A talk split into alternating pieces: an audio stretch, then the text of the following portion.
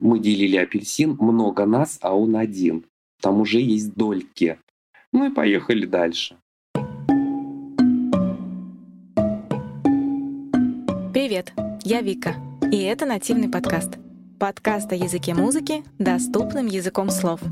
Продолжаем разбираться в основах музыки вместе с моим другом, пианистом и педагогом Сергеем Хохловым. Музыка становится сложнее в количестве голосов и в том, какие сочиняются мелодии. Она становится сложнее и ритмически. До современных записей еще далеко, но развитие ритма не стоит на месте. Еще буквально чуть-чуть, и мы максимально приблизимся к довольно привычной нам музыке, например, Баха.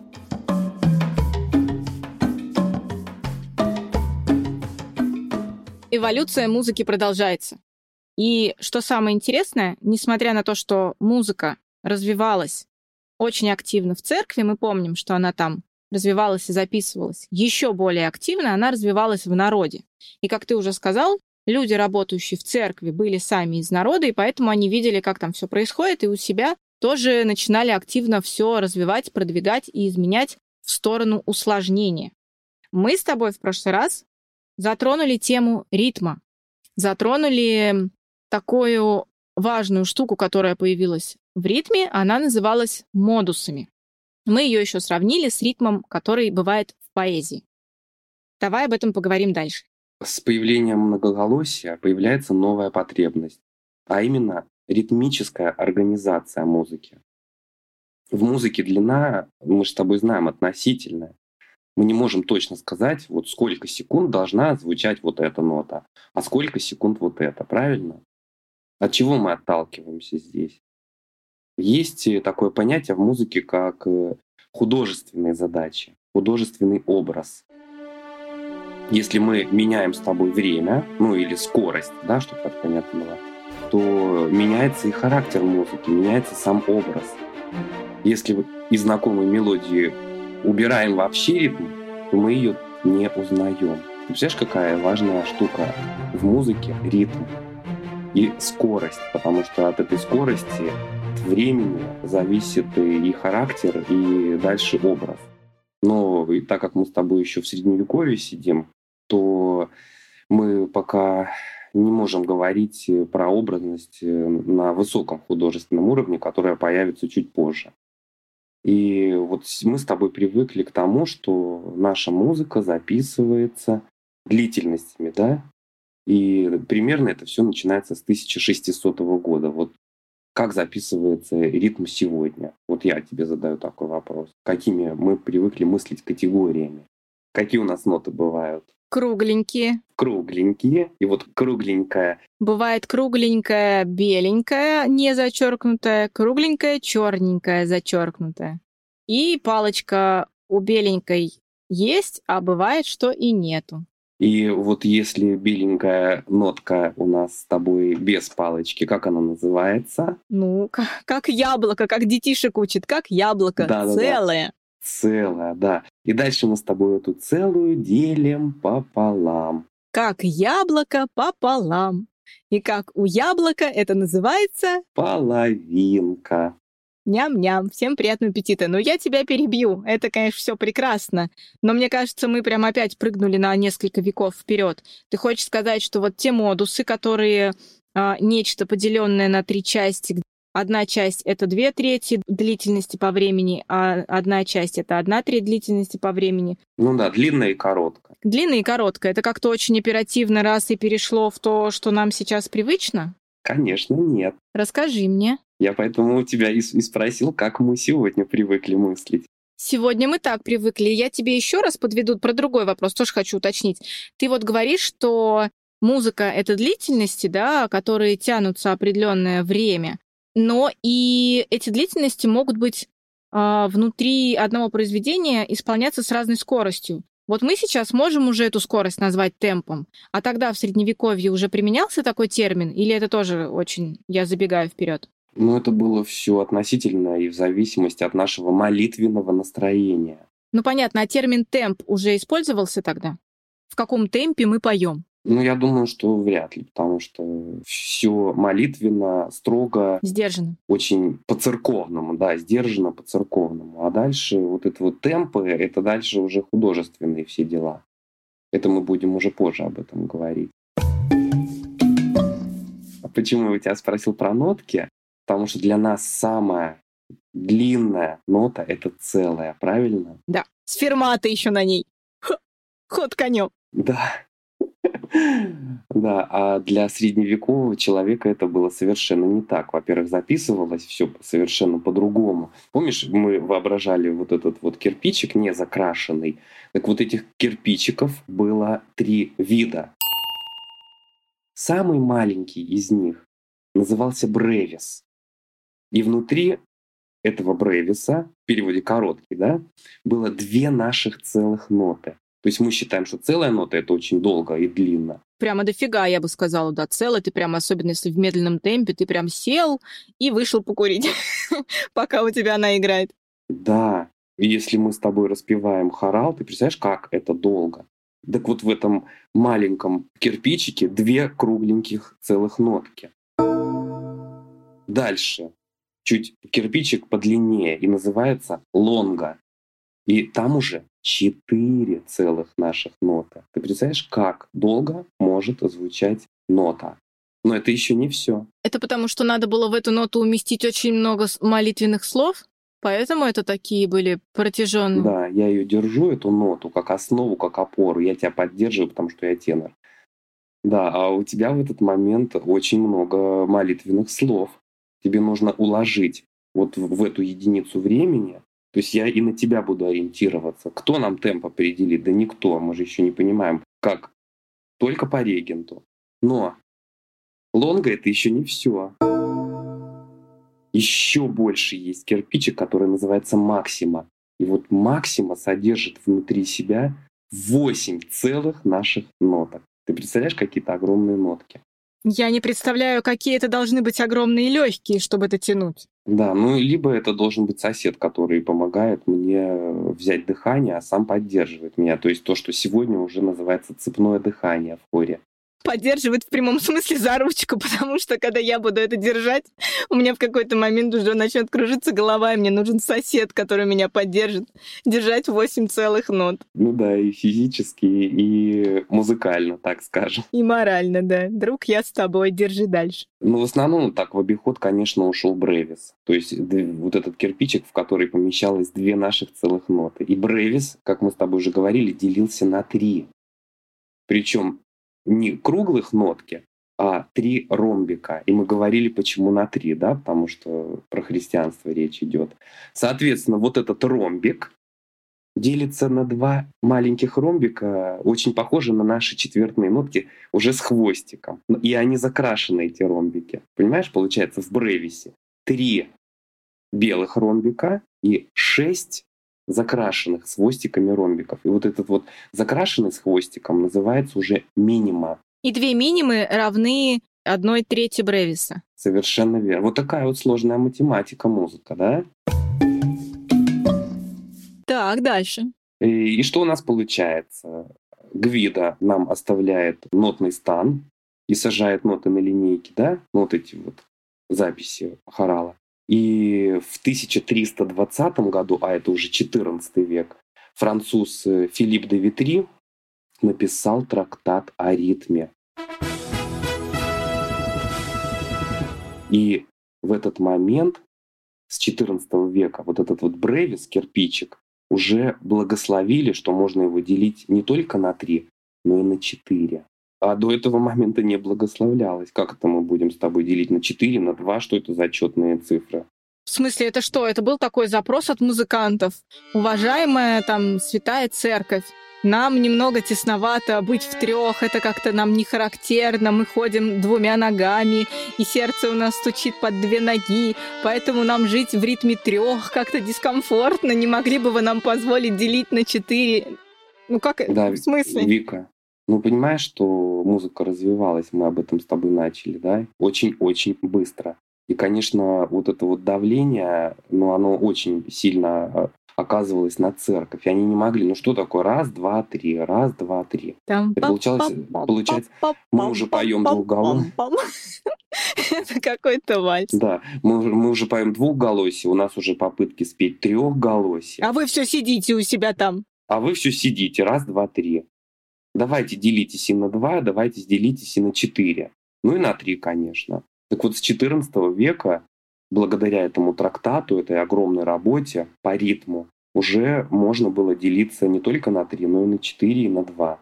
И, Вика, к XVII веку мы уже забываем про бревис и начинаем мыслить целой круглой нотой, вот про которую мы с тобой говорили.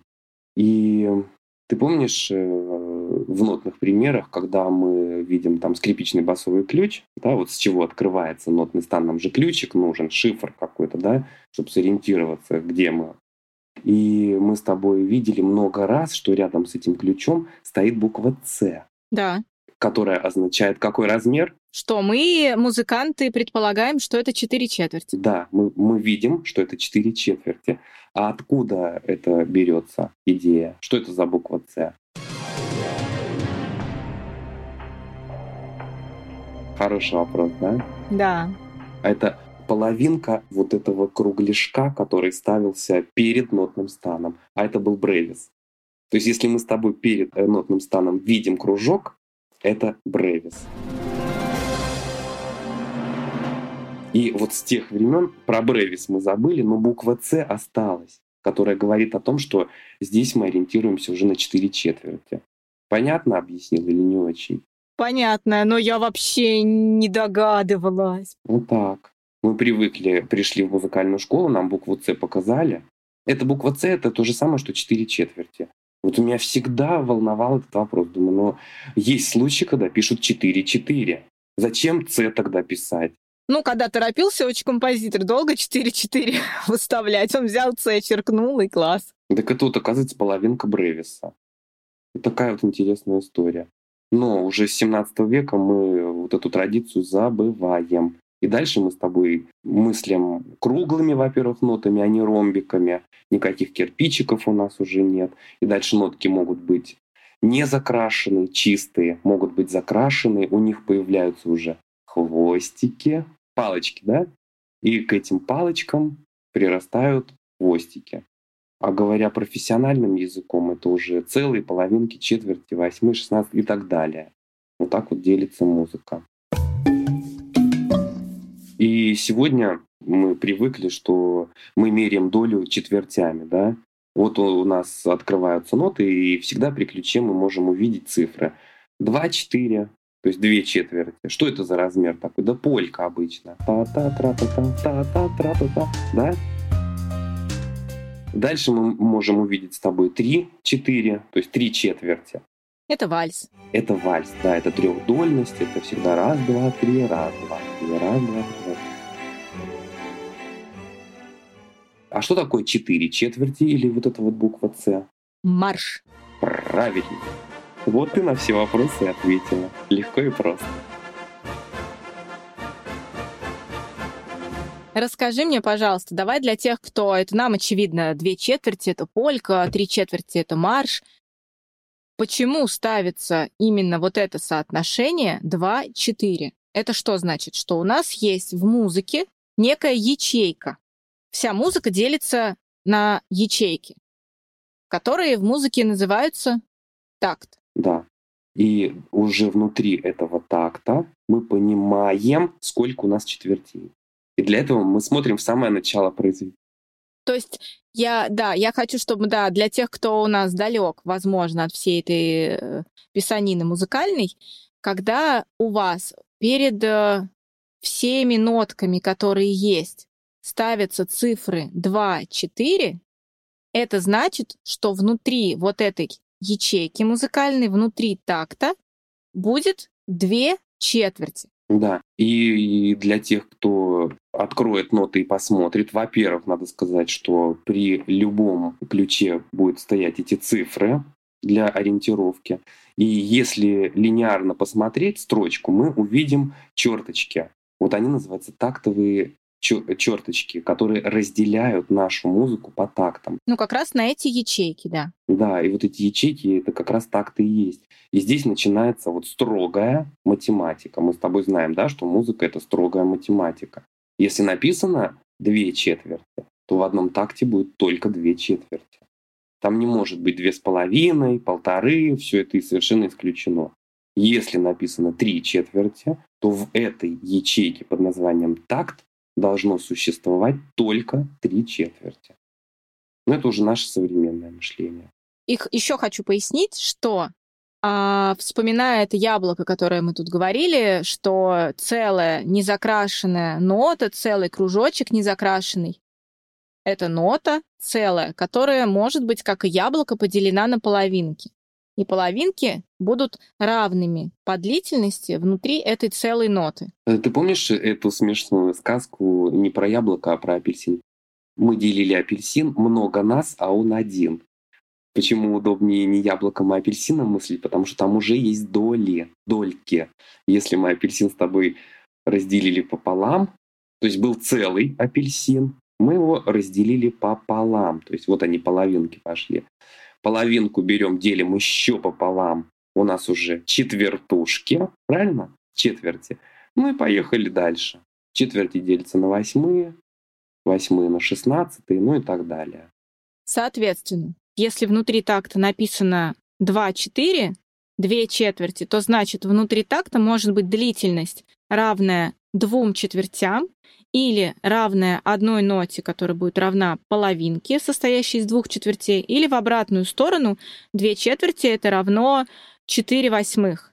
То есть цифра 2-4 перед тактом не значит, что там будет всего лишь две ноты. Это может быть больше или меньшее количество нот, но оно будет равнозначно этому размеру, который указан в начале произведения, в начале нотного стана. Математика в чистом виде более того, и ноты можно же разложить по цифрам, да. Мало того, что ритм — это четкие цифры, так нотки можно разложить, если ориентироваться. Там 1, 2, 3, 4, 5 у нас же пронумеровано. Мне когда пианино купили в детстве, я так был удивлен, там циферки маленькие римские стояли. Думаю, а что бы это все значило? Да, ноты мы можем дать нумерацию, и мы об этом обязательно еще поговорим. И надо понимать, что эволюция музыкальная идет очень круто и очень быстро. Например, есть композиторы, которые в какой-то момент перестали использовать у себя как ноты, как ритм, какие-то либо привычные нам обозначения, они стали писать какими-то символами, значками, что на выходе довольно интересно наблюдать, порой очень сложно слушать, но это есть, эта эволюция в музыке присутствует, и однажды где-нибудь через много сезонов вперед мы к этому подойдем, но пока мы вот только у самого зарождения всего этого, и это очень интересно, конечно. Ритм ритмом, но темп темпом, да, совершенно соседнее, близкое и очень важное понятие. И ты помнишь, наверное, когда в музыкальной школе училась, садилась, и тебе за фортепиано, и тебе включали метроном. И вот как раз э, на метрономе есть э, обозначение темпов. То есть от самых медленных до самых быстрых, в зависимости от того, куда мы передвигаем вот этот вот... Бегуночек. Железный бегуночек, да. И там на этой шкале выписаны вот уже на итальянском языке скорости, и цифрами выписаны эти скорости. И для того, чтобы нам с тобой не перепутать быстрый темп с медленным, э, композиторы уже классики начали это делать, они стали в нотах обозначать темп. Чтобы не было такого, что как каждый думает, это надо исполнять из серии, что а, вот в вашей провинции вальс в каком темпе танцуют, в нашем вот столько-то танцуют, в вашем в таком-то. А чтобы они понимали, что вот конкретно такой вальс, он исполняется в конкретном темпе. Не, не было как в этом, в анекдоте относительно меня или вас. Все время в одном и том же темпе.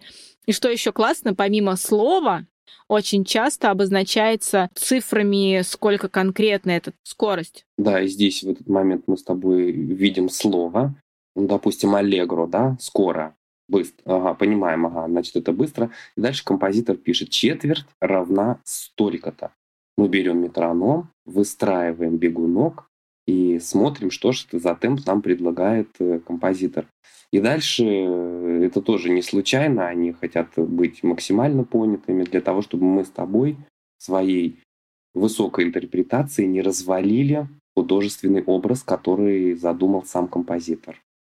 Понимаешь, как все взаимосвязано в музыке? И что классно, мы сейчас в нашем веке можем взять ноты очень какие-нибудь древние, где вот это уже будет установлено, и наша скорость исполнения будет ровно такой же, как ее задумали тогда, много веков назад. Именно благодаря вот этим словам и вот этим циферкам. На самом деле здесь я тебя поправлю, потому что очень сильно ускоряется время.